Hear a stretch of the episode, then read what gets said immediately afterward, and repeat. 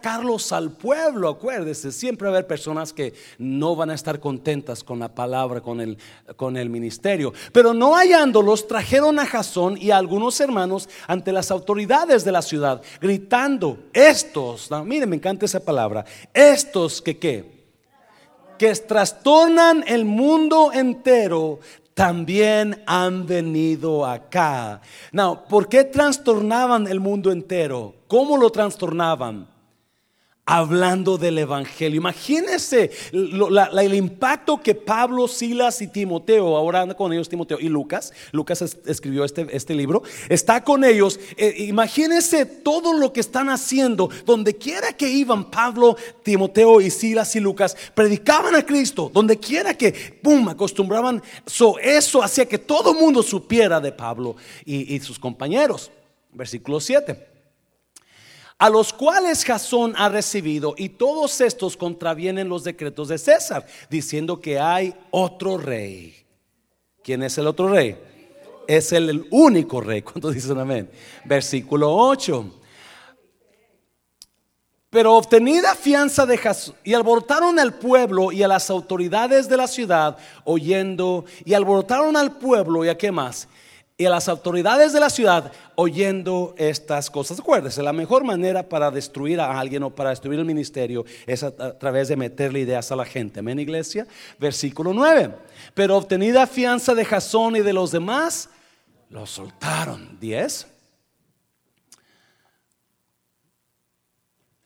Inmediatamente los hermanos enviaron de noche a Pablo y a Silas hasta ¿dónde?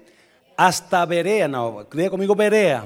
Berea. Y ellos, habiendo llegado, entraron en la sinagoga de los judíos. Ahí va Pablo, ¿verdad? Versículo 11. Y estos eran más nobles que los que estaban en Tesalónica. No, mire.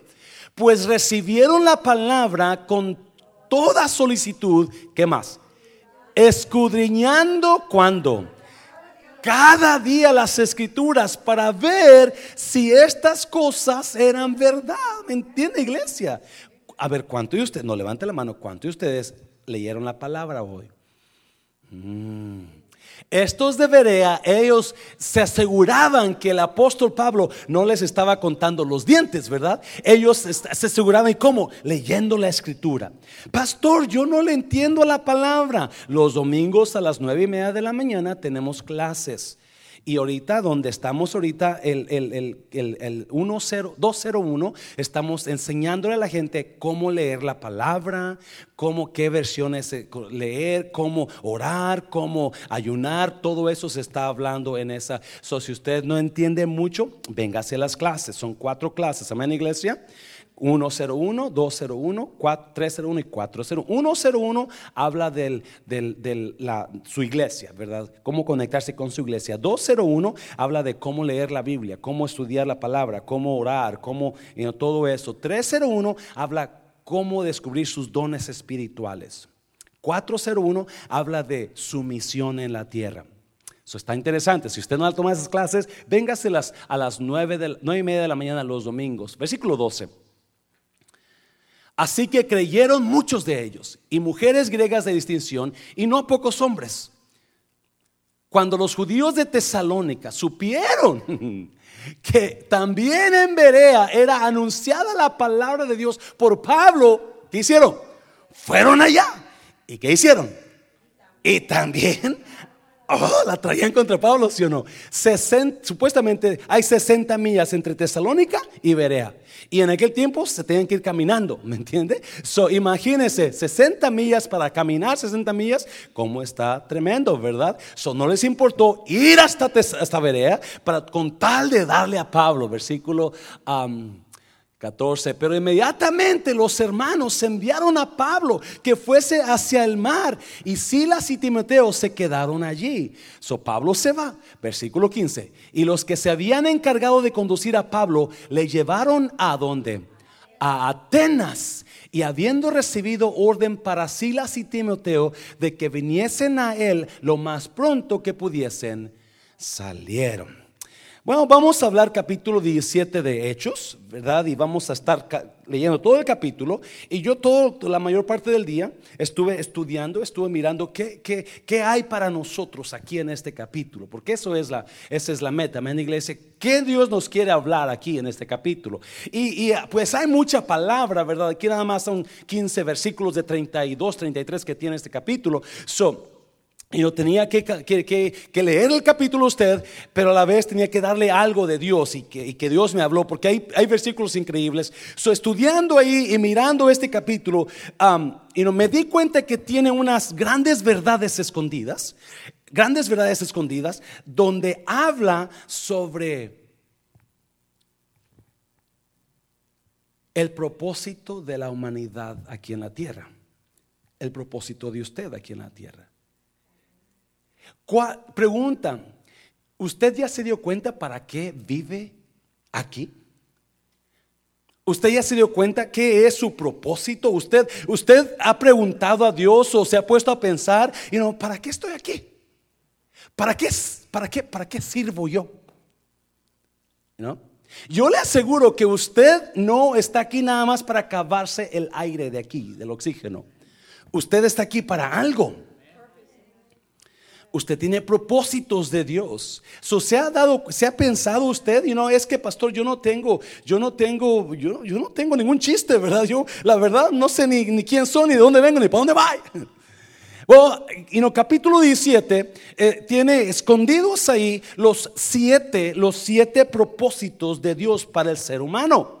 Hay siete, ah, los cinco propósitos, pero ya le puse dos. Cinco propósitos de Dios para ser. Muy sencillito, pero quiero que usted los vea, porque quizás, quizás usted ya sabe cuál es su propósito, pero quizás usted no sepa esos cinco propósitos. Bueno, aquí escondidos en la palabra está, está todo eso. Amén, iglesia. Y vamos a estar mirando todo el capítulo 17 de Hechos, pero también vamos a ir, vamos a ir a, corroborar o a, asegurarnos que usted sabe, usted sabe qué más dice la escritura sobre sobre, estos propósitos. Hay cinco propósitos para la humanidad, cinco propósitos de Dios para usted. Entonces, y aquí escondido en todo eso, yo estaba, me la pasé todo el día buscando ahí y, miré los cinco, los cinco propósitos que Dios para la humanidad. Usted no, no solamente está aquí para, para, para gastar la vida y ya morirse. ¿Cuántos de ustedes se sienten que pues yo no sé ni qué ondas conmigo. Yo no sé ni qué voy a hacer, yo no sé ni... No, usted tiene propósitos. Usted tiene propósitos de Dios. Usted no nomás nació para ser ama de casa. Usted no nomás nació para ser mamá de esas, you know, de esos teenagers que le sacan las canas verdes. No usted tiene algo más de Dios para, para esta tierra. Amén, iglesia. Y yo le aseguro, si cada uno de nosotros buscáramos el propósito y nos pusiéramos a servir en ese propósito, eh, y, wow, el mundo sería mucho mejor. Amén, iglesia. número uno, número uno. So, propósito número uno, capítulo 17, versículo 16. Ah, número uno, el propósito número uno de Dios para la humanidad es conocer y amar a Dios. Dios quiere que usted lo conozca. Dios quiere que usted se enamore de Dios. Dios quiere eso para usted. Mire, versículo 16, vamos a leerlo. Vamos a leerlo. Versículo 16. Aquí lo voy a leer en mi. Oh, ya está ahí. Mientras Pablo los esperaba en Atenas, Atenas es Grecia, su espíritu se enardecía viendo la ciudad entregada a qué iglesia? A la idolatría. ¿Qué es idolatría? ¿Mm? Adorar otros dioses que no son dioses. Adorar o tener como dioses a otras personas o figuras. O... Así que discutía en la sinagoga con los judíos y piadosos y en la plaza cada cuando.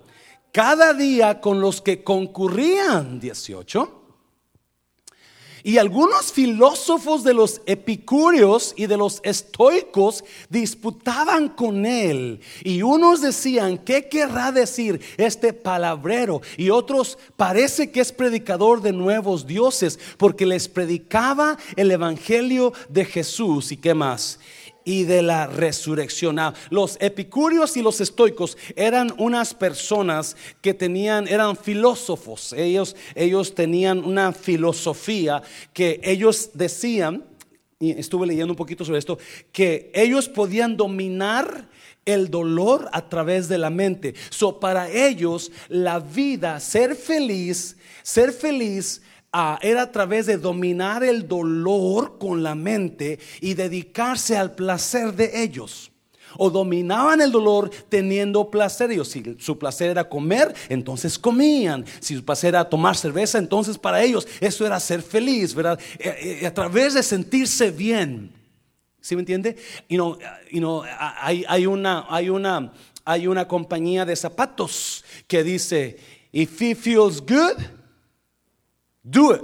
Si se siente bien, hazlo. You know, Nike, así lo decía antes, no sé si tú lo dirá. Pero Nike tenía ese lema: If it feels good, do it. Just do it. Right? Just do it. Well, de ahí viene, si se siente bien hacerlo, entonces hazlo. If you feel good about doing it, then you go ahead and do it, and you will be happy. Ese era su sentir de ellos. Tú vas a dominar el dolor a través de tener placer. Lo que te guste hacer, hazlo.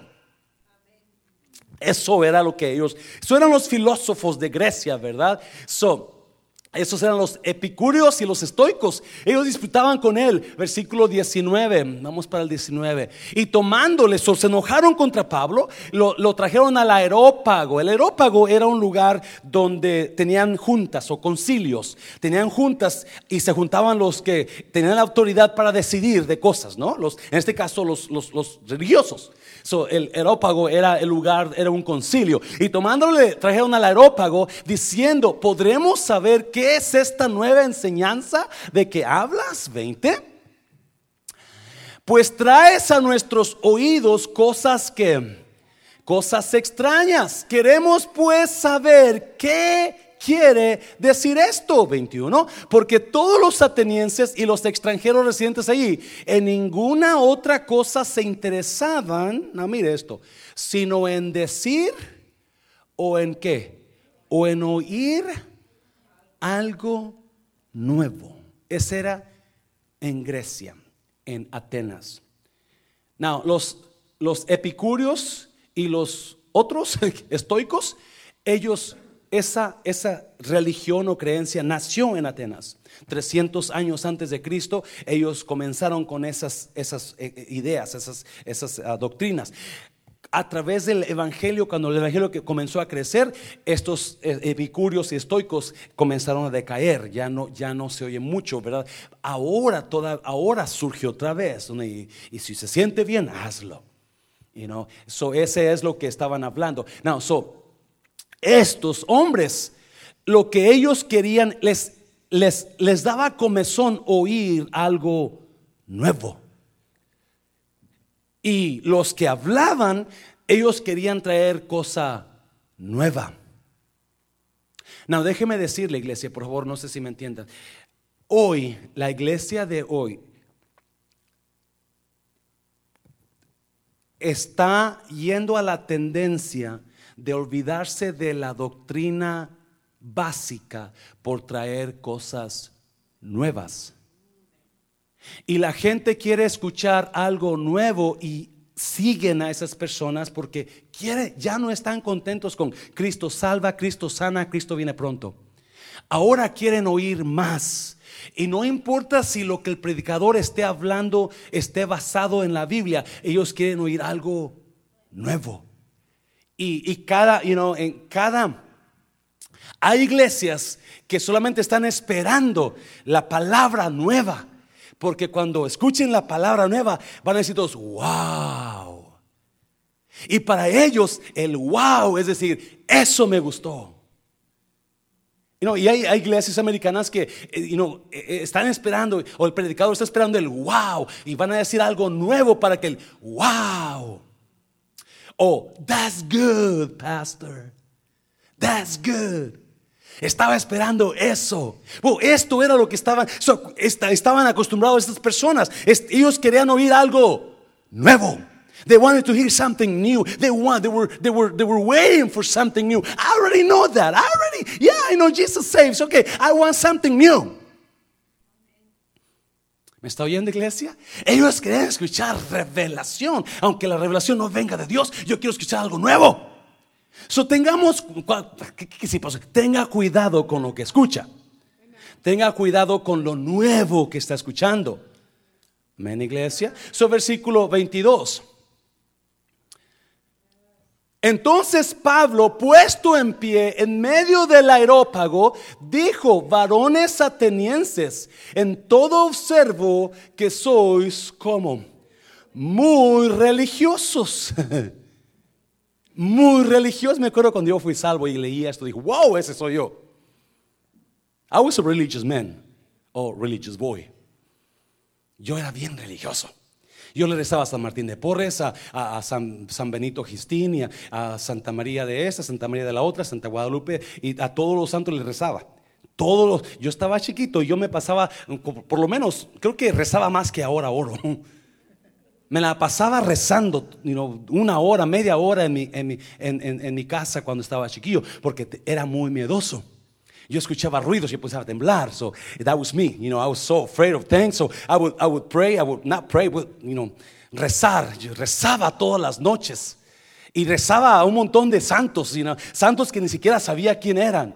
Y así estaban estos. Mire, versículo 23. Porque pasando y mirando vuestros santuarios, hallé también un altar en el cual estaba esta inscripción, al Dios no conocido.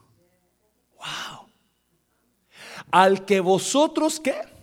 Adoráis pues sin conocerle, es a quien yo os qué? A quien yo os anuncio. Si eran tan religiosos estas personas, eran tan, que tenían ídolos por todas partes. Pablo caminando por la ciudad en Atenas, miró que el ídolo fulano acá, santo fulano acá, Santa María acá, santo de esto, santo, todo, estaban por todas partes, había ídolos. So Pablo, wow, y de repente ve, ok, ¿y quién es este? Pues al que no conocemos, por si acaso hay otro. Just in case there's, there's a God that we don't know, then this is him. We want to make sure that we got it right. Queremos estar seguros que tenemos, que la tenemos, que, todo está cubierto.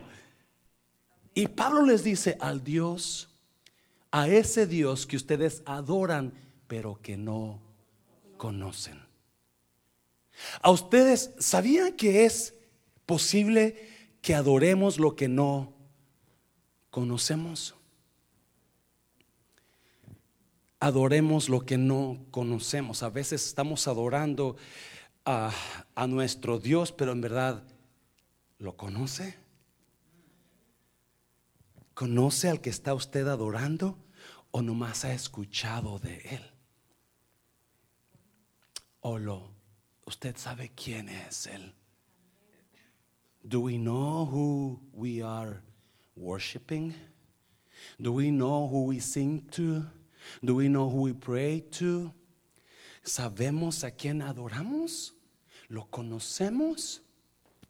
Son número uno, número uno. Pablo les dice, hey, yo sé que ustedes son bien, hey, son de lo mejor. A ustedes tienen dioses por todas partes, pero me di cuenta de algo.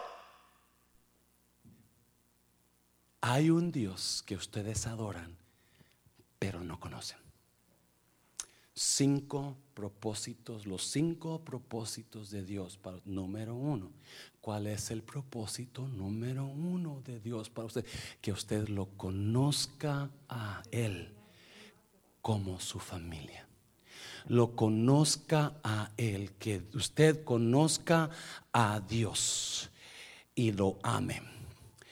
Dios lo puso en esta tierra no para que adorara a otros dioses. Dios lo puso en esta tierra no para que usted fuera un huérfano. No, Dios lo puso en esta tierra para que usted lo conozca. Sin Dios usted no va a ir muy lejos. So, dice Pablo, ese que no conoces, ese yo quiero que conozcas. Ese Dios que está ahí, ese es el mero mero.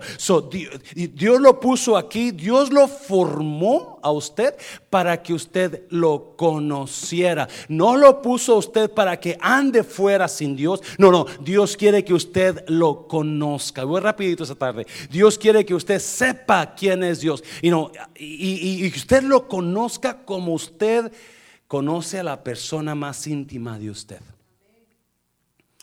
Porque a veces decimos, no, yo, yo conozco a fulano, yo conozco a Mengano, pero en realidad no los conocemos correctamente. ¿Cuántos conocen a sus parejas bien? Pero la última vez que hubo problemas, usted le dijo, te desconozco. Porque pasó algo como que, ¿de dónde salió esa? ¿De dónde salió esa cosa? No, Dios quiere que usted, no quiere, Dios lo formó a usted para que usted lo conozca y lo ame. Dios no tiene ninguna, es sencillito, pero son cinco, cinco, los cinco propósitos escondidos aquí en capítulo 17 de Hechos.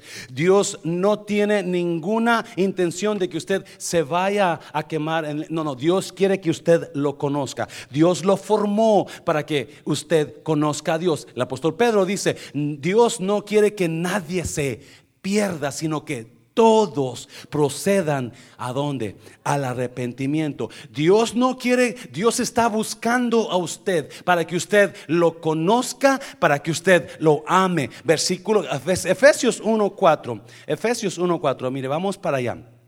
Efesios 1:4.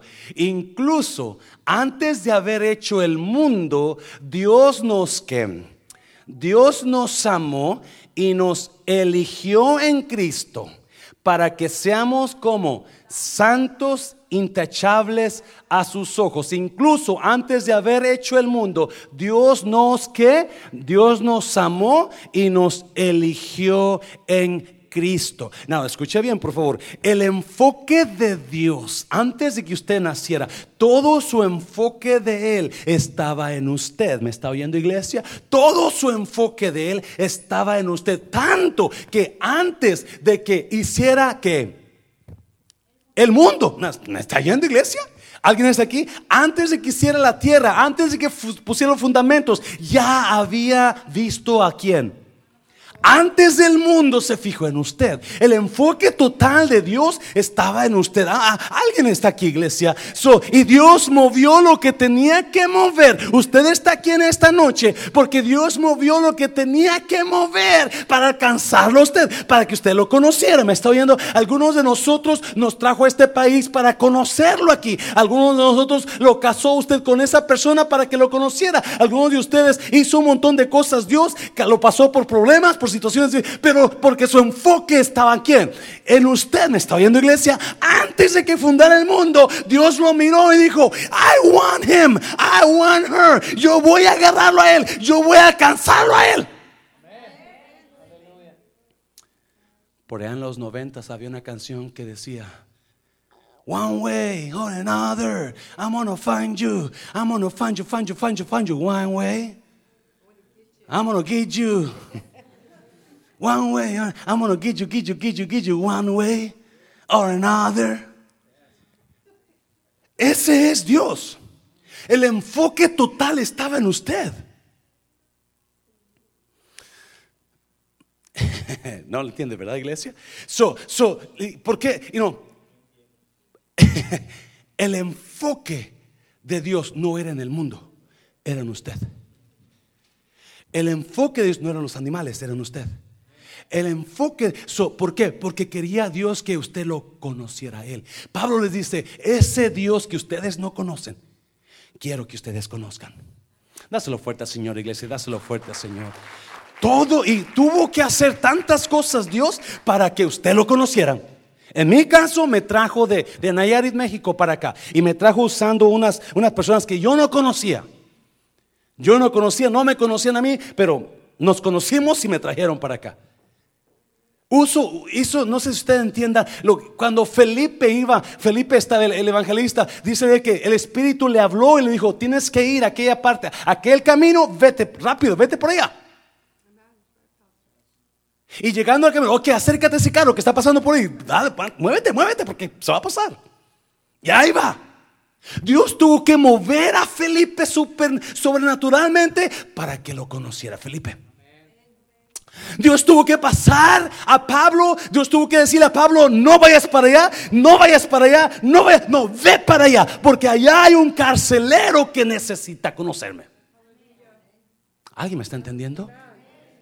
Y yo no sé, cuando yo, cuando yo me doy cuenta de eso y digo, wow, yo soy importante. Dios estaba enfocado en Ah, dáselo fuerte, Señor Iglesia, dáselo fuerte al Señor. Número dos, número dos, rápidamente, Hechos capítulo 17, Hechos 17, 24. El propósito de Dios para usted es estar cerca de Él como parte de su familia. Mire los versículos. Dios, el otro, número uno, Dios lo formó a usted para que usted lo conociera y lo amara. Número dos, Dios lo formó a usted para que usted estuviera cerca de Dios como familiar de Él. Mire, versículo 24. El Dios que hizo el mundo y todas las cosas que en Él hay, siendo Señor del cielo. So Pablo está predicándoles en el aerópago, ¿verdad? Siendo Señor de dónde? Del cielo y de qué más? Y de la tierra. No habita en templos hechos por manos humanas ¿Por qué está diciendo Pablo eso? Por los ídolos que los atenienses tienen. Amén, iglesia. ¿Cuántos todavía tienen sus ídolos en su casa? Sus diositos, sus diosotes, ¿verdad? Ahí. Bueno, dice, el Dios de ustedes que necesita que lo hagan, lo formen, lo pongan en un, en un, en un tablero ahí, lo pongan en ahí. Bueno, el Dios que yo tengo, el Dios que yo conozco, no necesita que le hagas casa. Él no habita en casas de seres humanos. ¿En iglesia? So Pablo está hablándoles ahí. Ni es honrado por manos de hombres como si, ¿qué? Necesitase de algo. ¿Cuántos de ustedes tenían su Dios, verdad? Y agarraban agua bendita y lo limpiaban, a veces ni agua bendita, nada más agua de lavadero, ¿verdad? Y lo, porque estaba empolvado el Dios que usted tenía, ¿verdad? ¿Alguien sabe lo que estoy hablando? Estaba empolvado, le ponía ahí, y que no se caiga porque se va a romper. ¿Y no? Pablo está hablando así, mi Dios no necesita de mí, yo necesito de Él. Se lo voy a repetir porque está... Mi Dios no necesita de mí yo necesito de... Pues yo no voy a la iglesia. ¿Y a quién le va a hacer daño eso?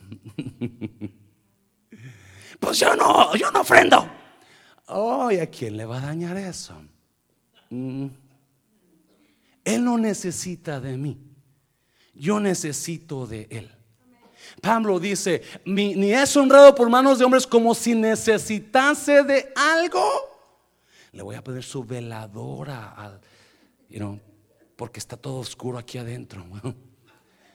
mi Dios vive en la luz, no en la oscuridad. Una vez llegué a una casa donde una señora muy, ya muy mayor de edad, doña Chimina, no sé si se llama Maximina, yo no sé, pero le decían Chimina, ¿verdad? Ya grande la señora. Y no, yo siempre, su, su, nieto de ella era muy amigo mío, siempre estaba en la casa, pero nunca me había llevado a un cuartito ahí enseguida. Y ese día que llegué esa tarde, me dijo, oh, mira, ven, te voy a enseñar mi altar que tengo. Y tenía un altar, era el puro cuarto, era puro altar de sus dioses, ¿verdad? Y tenía veladoras, como unas 100 veladoras, y yo me dio miedo. Porque dije, wow, yo salí rápido de ese, de ese. Yo no necesito ponerle veladoras a mi Dios, déjeme decirle. Porque Él vive en la luz. ¿Me está oyendo? So, Pablo, dáselo fuerte al Señor, dáselo fuerte al Señor. Ni es honrado por manos de hombres como si necesitase de algo, pues Él es quien da a todos, ¿qué? Da a todos, ¿qué? Vida y aliento y soy yo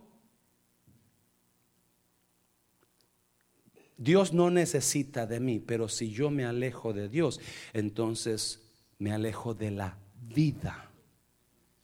Me alejo de lo que me da aliento. Y mucha gente se aparta de Dios y comienza a morir.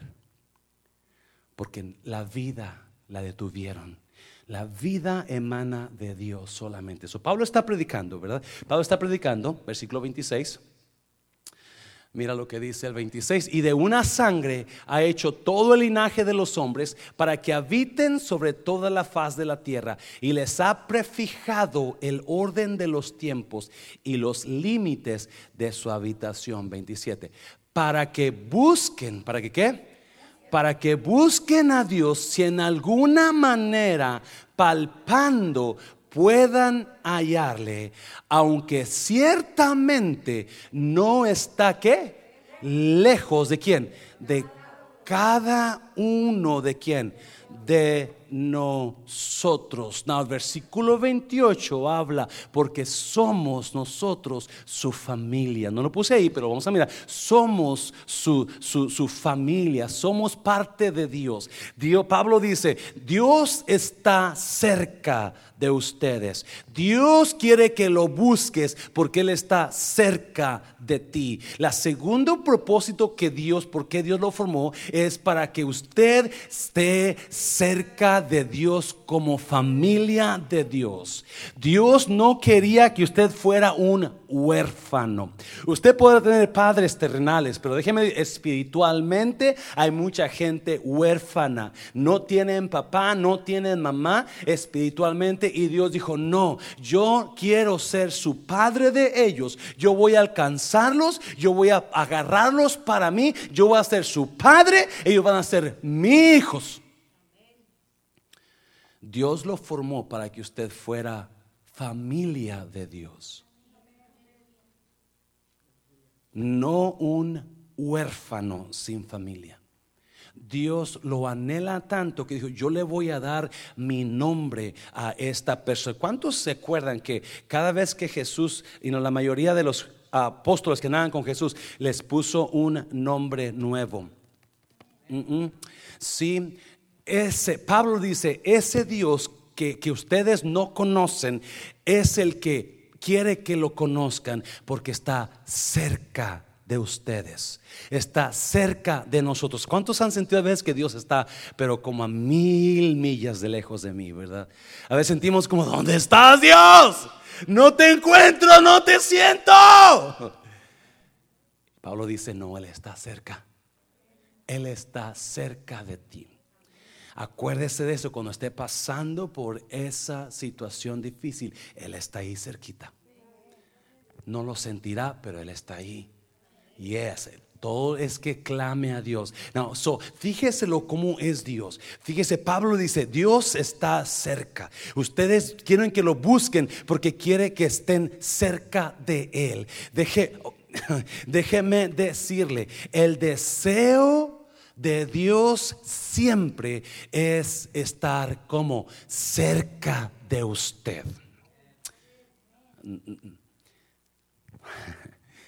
Por eso, Él dejó su gloria me está oyendo y dijo, yo quiero estar cerca de mi pueblo. Yo voy a dejar mi gloria que está a millones y millones y millones de luz allá en el tercer cielo, porque hay tres cielos.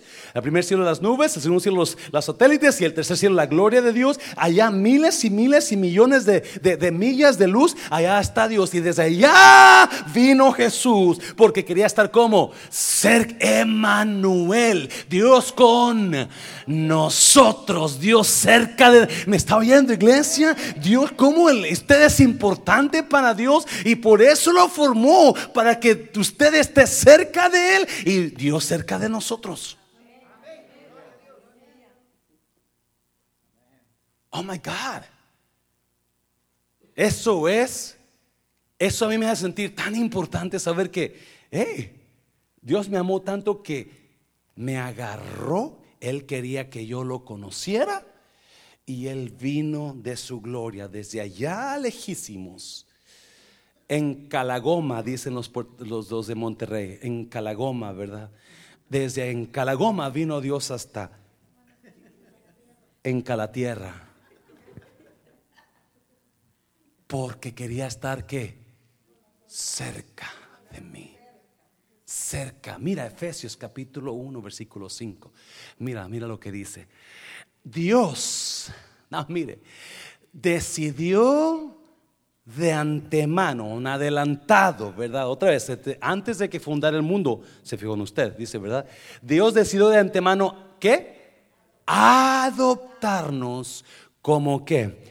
Como miembros de su familia, ¿al qué? Al acercarnos a sí mismo por medio de Jesucristo. Eso es precisamente lo que él quería hacer.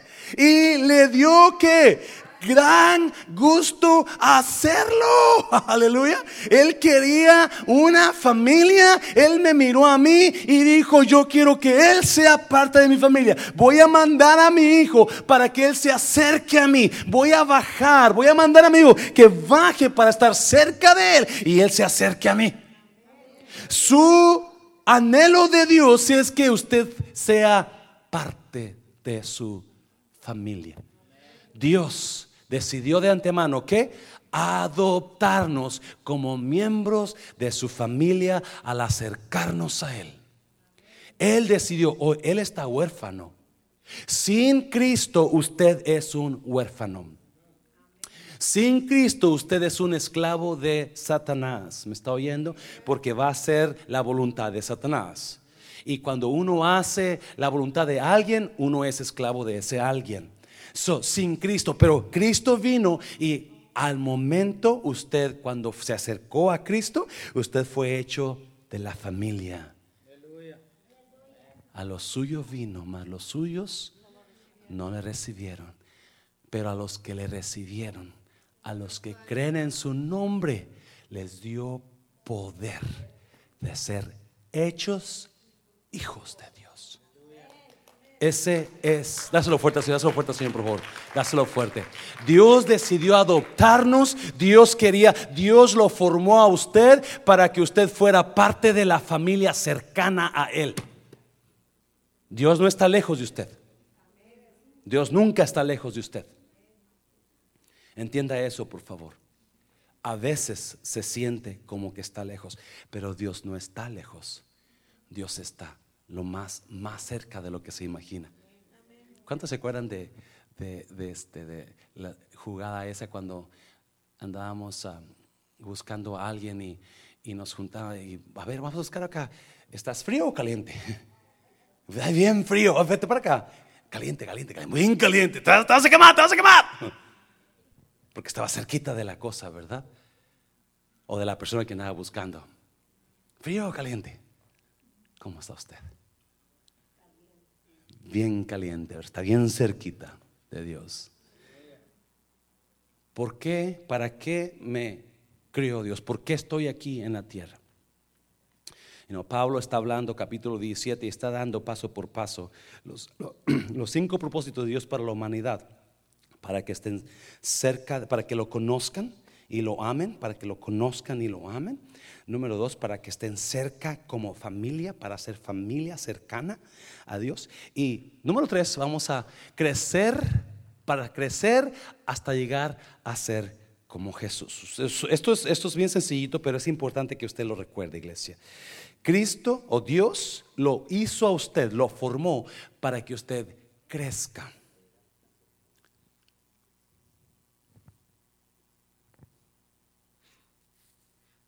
Cristo lo formó para que usted crezca.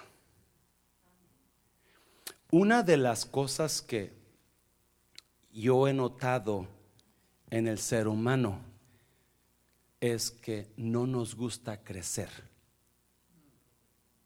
No nos gusta crecer.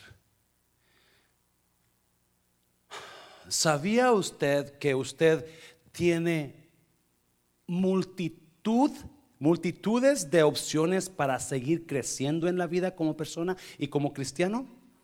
Ya, Yo recuerdo cuando estaba trabajando con American, ah, llegaban los estudiantes, ¿verdad? Y, tenían que cumplir ciertas clases, ciertas clases de, de, estudio para que pudieran graduarse y, y comenzar a trabajar con la aerolínea. Y la mayoría de ellos nada más cumplían lo mínimo. Tomaban las clases mínimas que tenían que tomar y ya no querían tomar más clases.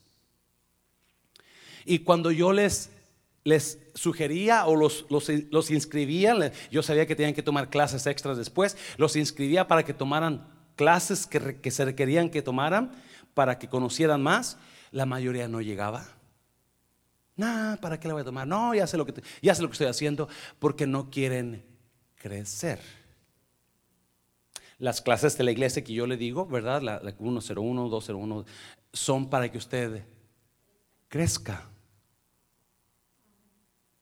Y más de la mitad de la iglesia no las ha tomado, ¿verdad? Porque no nos gusta crecer, no nos gusta crecer.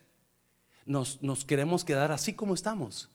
No, es, me encanta este punto, este, este propósito, porque, porque está escondido tanto ahí. Mire, mire, versículo 17, a 28, perdón. Porque en Él vivimos y nos movemos y somos, como algunos de vuestros propios poetas también han dicho, porque linaje, otra vez, linaje, familia suyo somos. Porque en Él vivimos y nos movemos y somos. En Él vivimos, nos movemos y somos. Somos como Cristo. Dios quiere que usted, usted y yo fuimos formados, fuimos creados para crecer al nivel de Jesucristo.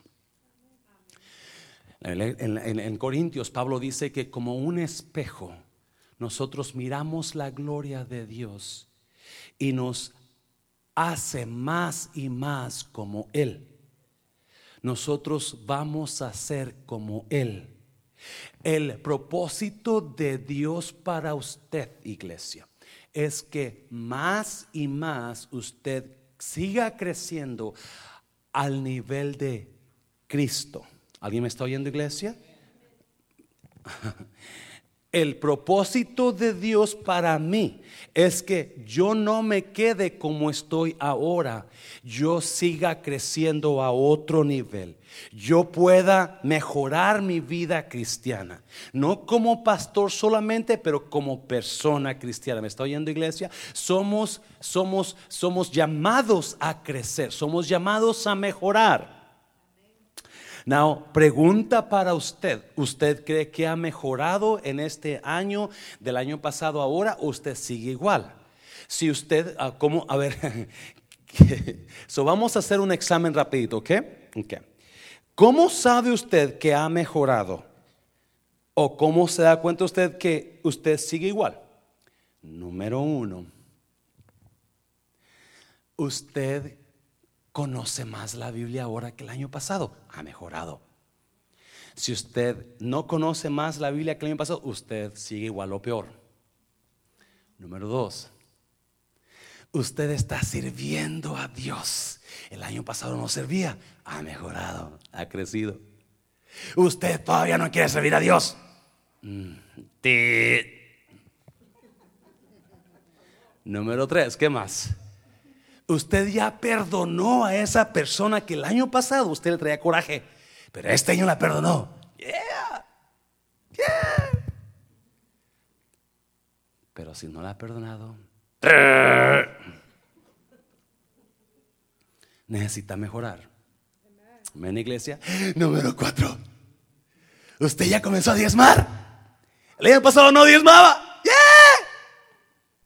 Pero uh, no. A ver, iglesia. ¿Es cierto, sí o no? Número cinco. Usted, cuando pasó ese problema en este año, usted le dio gracias a Dios porque eso le iba a ayudar. Yes, creció. O se quejó y se fue de la iglesia. No ha mejorado. Usted este año se comprometió a servir en otra área.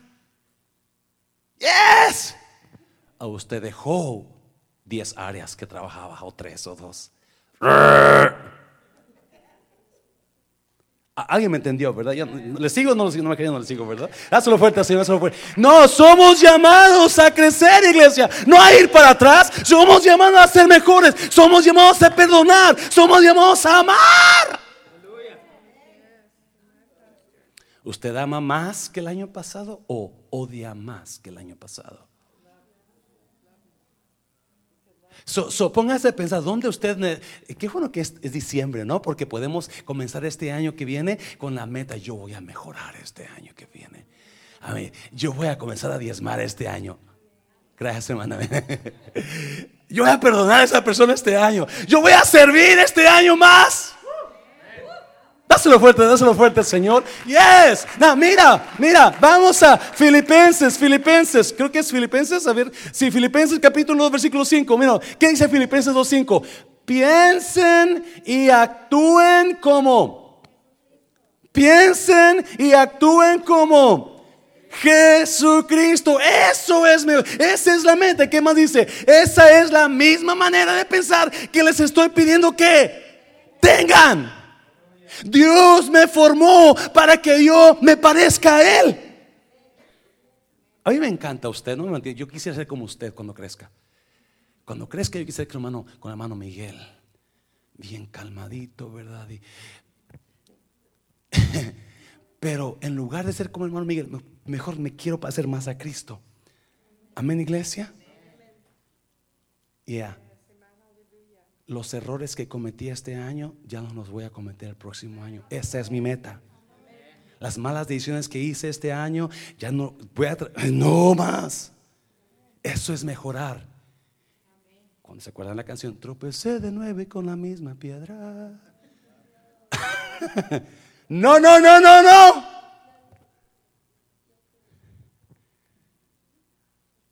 No, aquí no debemos tropezar con la misma piedra.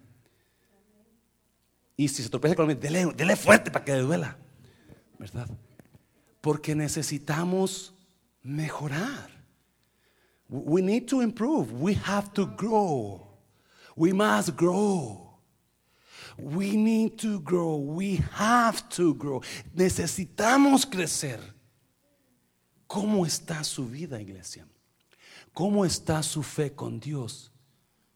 ¿Cómo está creciendo? No, mira, hay otro versículo que que no me acuerdo cuál es, el que sigue, amigo. Pues Dios conoció a los suyos de antemano y los eligió para que qué? Llegaran a ser como quién? Como su hijo. ¿A quiénes eligió para que llegaran a ser como su hijo? A nosotros, ¿verdad? A fin de que su hijo fuera el hijo mayor de muchos que de muchos hermanos. Wow.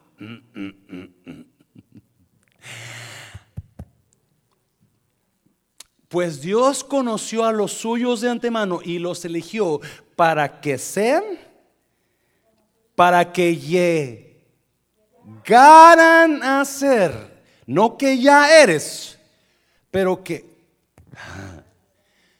¿Sabía que Dios está más interesado en lo que usted puede llegar a ser que en lo que es ahora?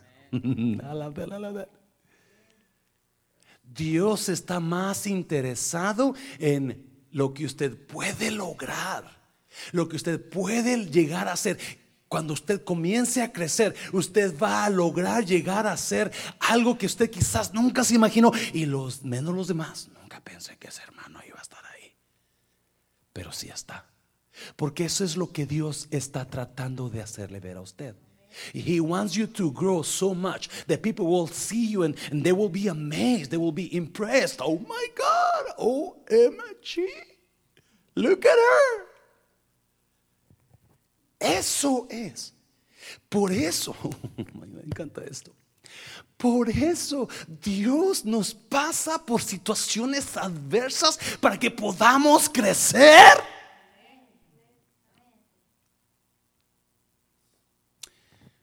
Ok, no me entendió. Pues Dios conoció a los suyos de antemano y los eligió para que llegaran a ser como su hijo, a fin de que su hijo fuera el hijo mayor de muchos A ver, a ver, a ver. Pregunta, ¿qué pasó el con el Hijo? ¿Qué pasó con Cristo? ¿Qué pasó con Él? ¿Qué es lo que Dios quiere enseñarnos con Cristo?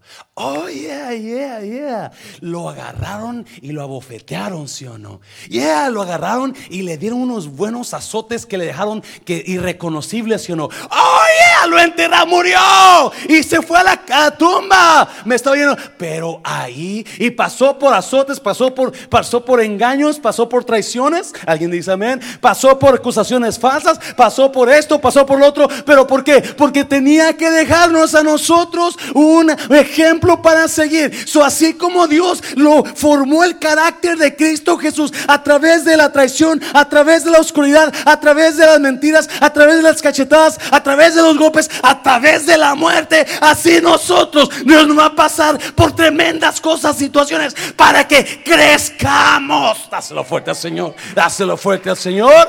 Dios está más interesado en su, en su carácter que en su comodidad. Y por eso, gloria a Dios por las situaciones adversas. no más dos personas dijeron eso. Gloria a Dios por las situaciones adversas. Porque cuando pasemos esos situaciones, me parezco más a Cristo. Dáselo fuerte, dáselo fuerte. Yes, yes.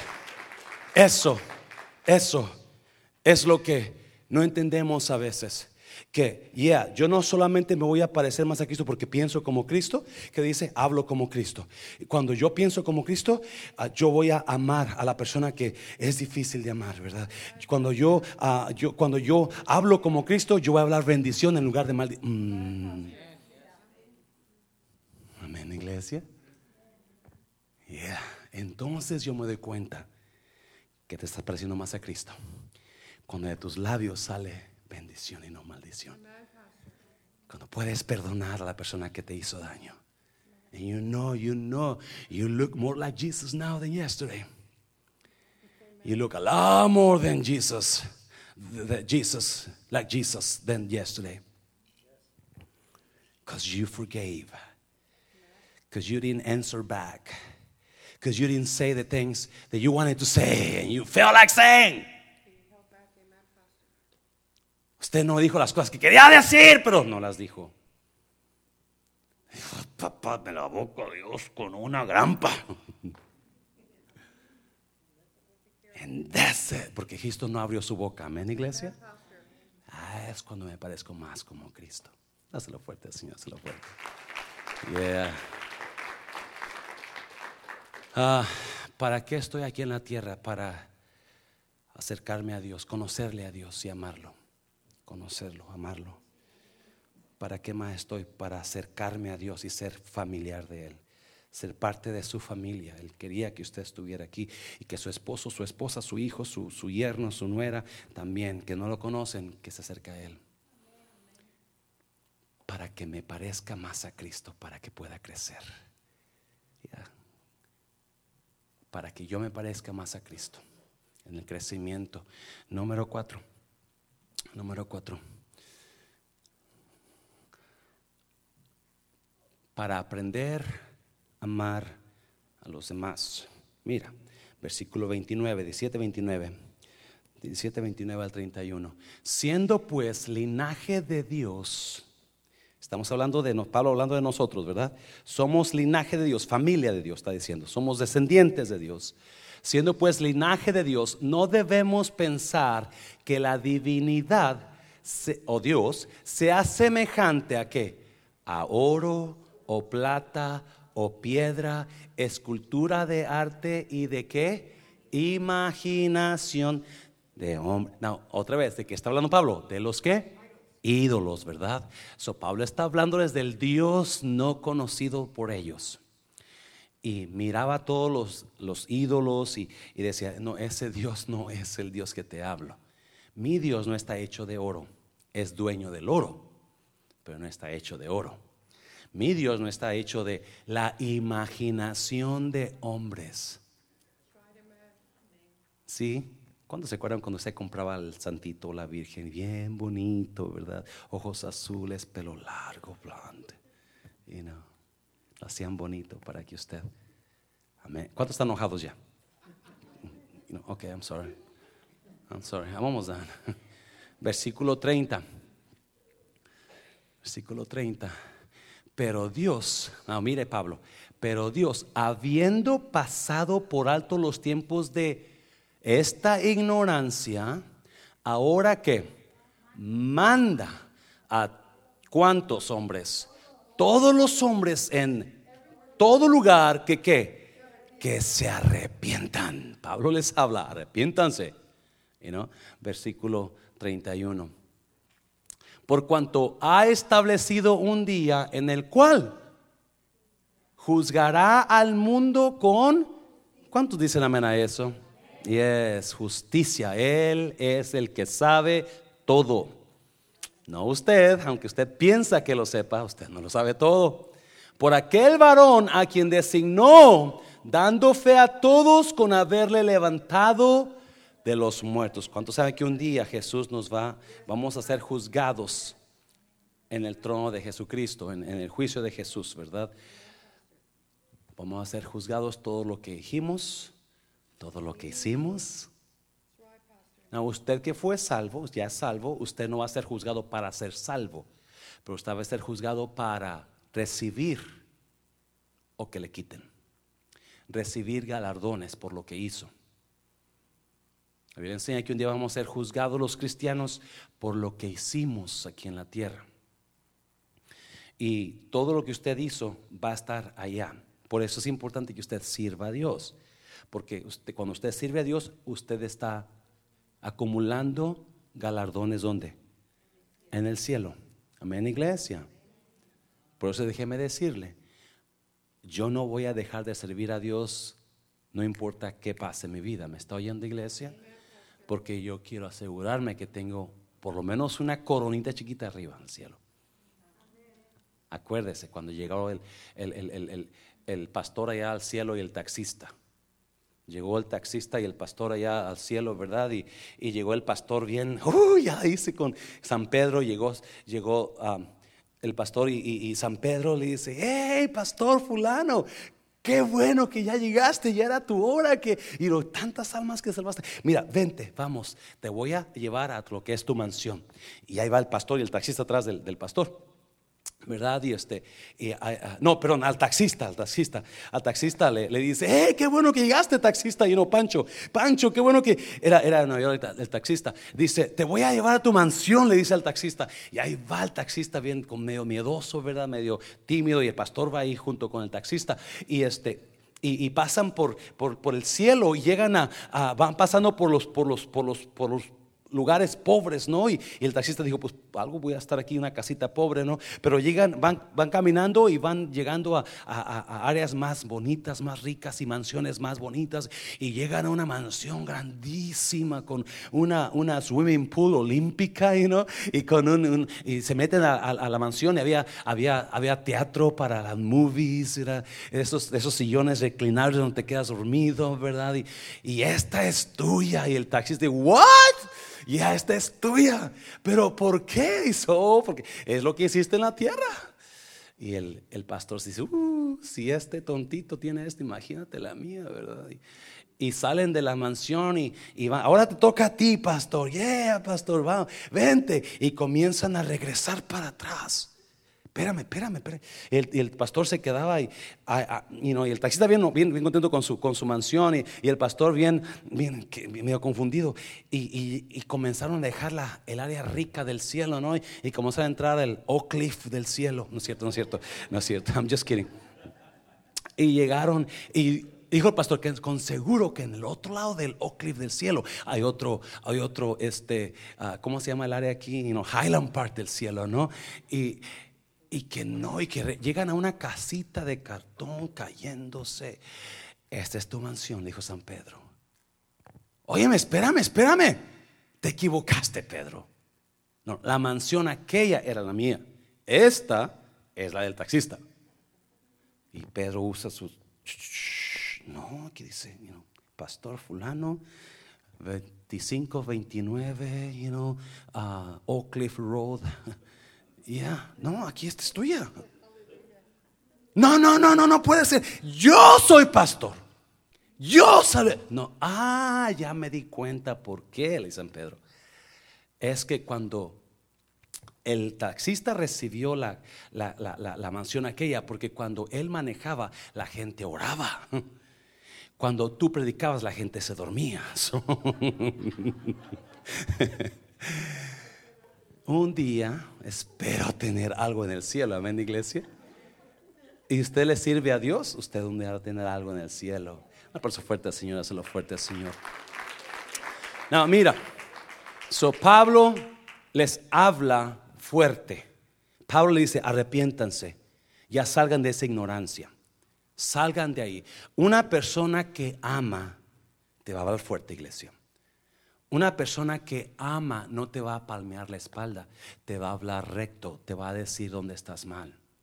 Ese es verdadero amor. Ese es, ¿me está oyendo iglesia? Cuando nosotros estamos acostumbrados a que nos palmeen la espalda, nunca vamos a crecer. Y la gente que no ama la gente que no ama son las que te van, no te preocupes, así está. No, no, no, no. Busque personas que le digan la verdad, aunque nos duela, porque esas son las que. So Pablo decía, hey, arrepiéntanse, ya salga de esa ignorancia. Mira lo que dice uh, Mateo capítulo, Mateo capítulo, no sé si es el 5, 22. Ah, y uno de ellos, intérprete de la ley, preguntó para tentarle diciendo, maestro, ¿Cuál es el gran mandamiento de la ley? 37. Jesús le dijo, amarás al Señor tu Dios con todo tu corazón y con toda tu alma y con toda tu mente.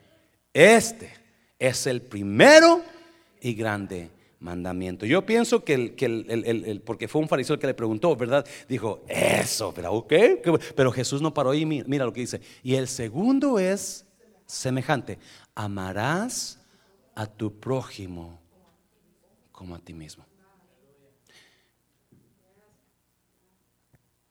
El propósito de la humanidad, de Dios para la humanidad, número cuatro, es que usted ame a las personas. Ame a las personas. Aprenda a amar a la gente. Y yo no sé cómo decírselo, pero obviamente hay gente que va a ser difícil de amar, si o no, iglesia? Va a ser difícil de amar. Yes, hay gente que los tenemos que amar de lejos. Amén, iglesia. Yeah. No puede amarlos de cerca porque lo van a. Por ahí una parte, Pablo le habla a la iglesia de Corintios y le dice, amad a todos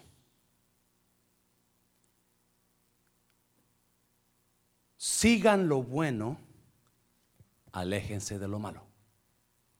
Amen a todos, sigan lo bueno, aléjense de lo malo. Si usted estaba en las células, usted, usted leyó esos versículos unos días pasados. Ah, mi trabajo es amar a todos, pero no seguir a todos. Amen a todos, sigan lo bueno, aléjense de lo malo. Mi trabajo es amar a todos, pero no seguir a todos. Tengo que seguir lo bueno y alejarme de lo malo. So, hay personas que no puedo seguir. Hay personas que no puedo juntarme. Los voy a amar. ¿Alguien está aquí en la iglesia? No, ¿por qué no me puedo juntar con ciertas personas? Alguien que me diga. No erréis las buenas, las malas conversaciones corrompen las. porque yo necesito alejarme de lo malo? Porque tarde o temprano yo voy a ser como ellos si lo sigo. En la iglesia. Dáselo fuerte, dáselo fuerte al Señor. Amad a todos, aléjense, sigan lo bueno, aléjense de lo malo. Usted y yo, nosotros nos convertimos en las personas con las que nos juntamos. Acuérdese, el que con lobos anda.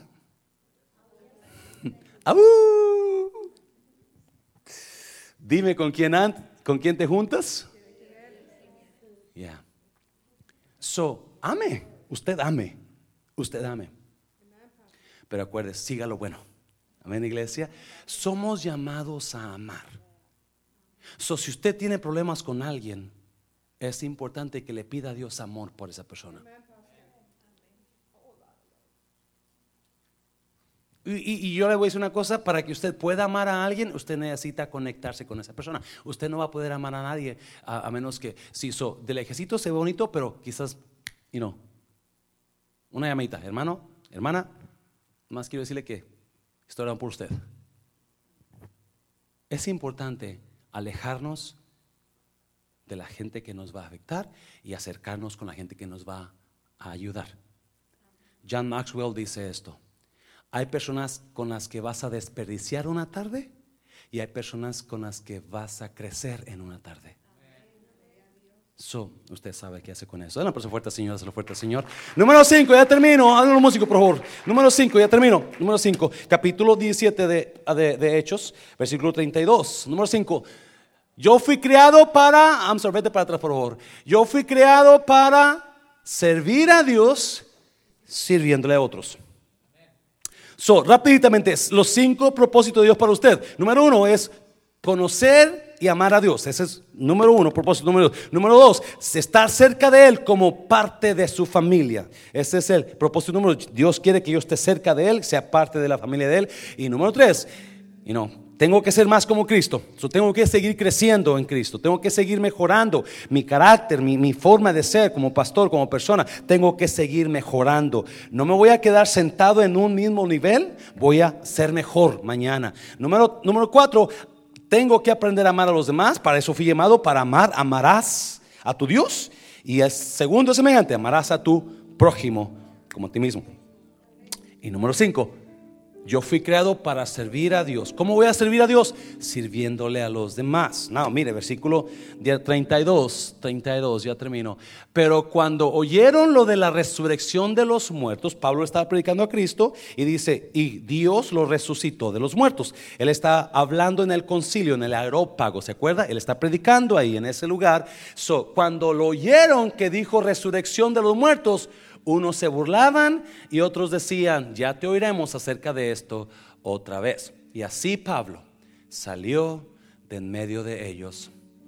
Mas algunos que creyeron, juntándose con él, entre los cuales estaba Dionisio el aeropagita, una mujer llamada Damaris y qué más, y otros con ellos. Ahí termina el capítulo 17 de Hechos.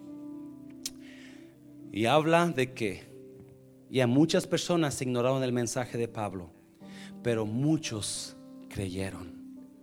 Y porque muchos, y capítulo 18, me está adelantando, capítulo 18, Pablo fue atacado y ya no quería seguir predicando, sintió, sintió temor.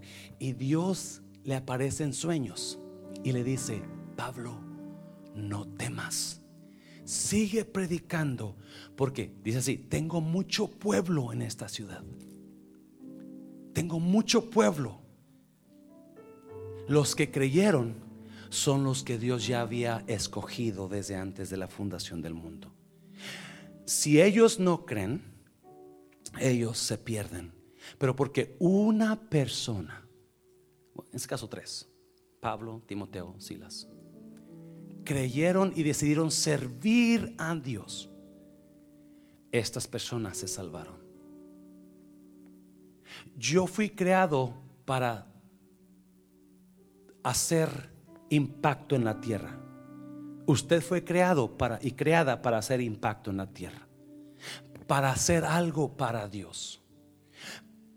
El día, el próximo lunes, mi hija y yo vamos a ir a Nayarit Vamos a ir a Nayarit y vamos a, y vamos a, llevarle, vamos a llevarle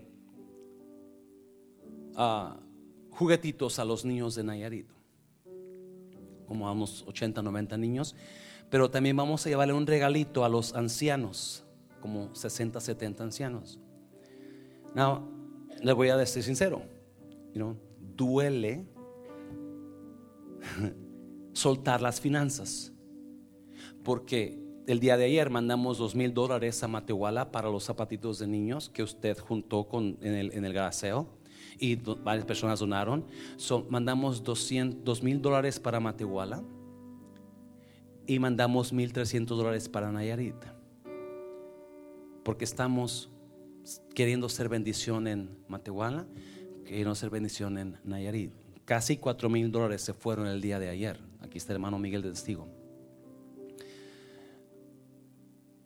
Y no, la mente, así como Pedro cuando miró las olas, iba caminando, la mente te dice, no está entrando tanto dinero así para que, y qué tal si la iglesia te pide cuentas y, no tienes esos cuatro mil dólares, y qué tal si el refrán necesita, y qué tal si, alguien me está entendiendo, ¿no? son casi cuatro mil dólares. Y le hablo al hermano Miguel ayer, está testigo, hermano Miguel, ¿qué hacemos? ¿Mandamos o no mandamos? Hermano Miguel como que casi me quería dar una regañada. ¿Cómo que mandamos o no mandamos? ¡Mándelos! Porque se siente mucho. Pero yo le aseguro que cuando esos niños corran a recibir sus zapatitos, o sus regalitos. Y esas personas, señores y mujeres de 70, 80 años de edad, reciban la palabra, reciban el gozo, la cara de felicidad no tiene precio.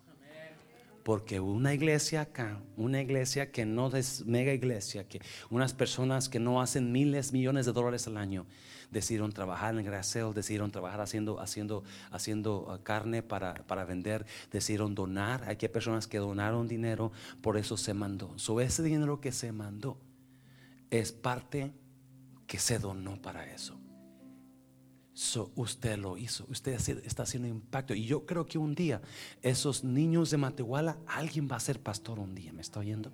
Alguien va a ser líder de, alabanza, alguien va a ser maestro. Hay como ciento, me dijeron que como 130 niños, mandamos para 130 niños para Matehuala.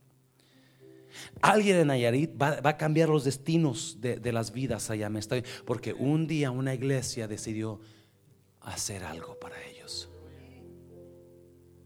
yo le digo a usted, y no, ¿qué es su propósito de usted? Somos llamados a hacer impacto, a hacer algo. ¿Cuál es su, cuál es su misión en la tierra? Pastor, mi misión es despertarme, bañarme, desayunar, ir a trabajar, regresar, cenar, dormir, despertarme, bañarme, desayunar, ir a trabajar, cenar, dormir. Really? Really? Hay mucho más que eso, iglesia hay mucho más que... Estoy emocionado porque primeramente Dios ese refrán se abre. Y sabe que lo primero que yo pienso es en nuestro propio edificio. Con los diezmos de aquí, con lo que entra el refrán, un día vamos a tener nuestro propio edificio precioso. Aleluya. Y no solamente nuestro, pero las iglesias que van a seguir naciendo y, y Matehuala. Porque queremos hacer un impacto aquí en la tierra. Queremos dejar algo a alguien. So, you know, agréguese, agréguese. No, no se quede fuera, agréguese. Mira, ya termino. Ya termino. Hay un versículo ahí de, no sé si es en Efesios, no recuerdo. Ya termino con esto. Ya termino con esto. El último versículo que te mandé, creo que es. Uh, Ándale, Mateo.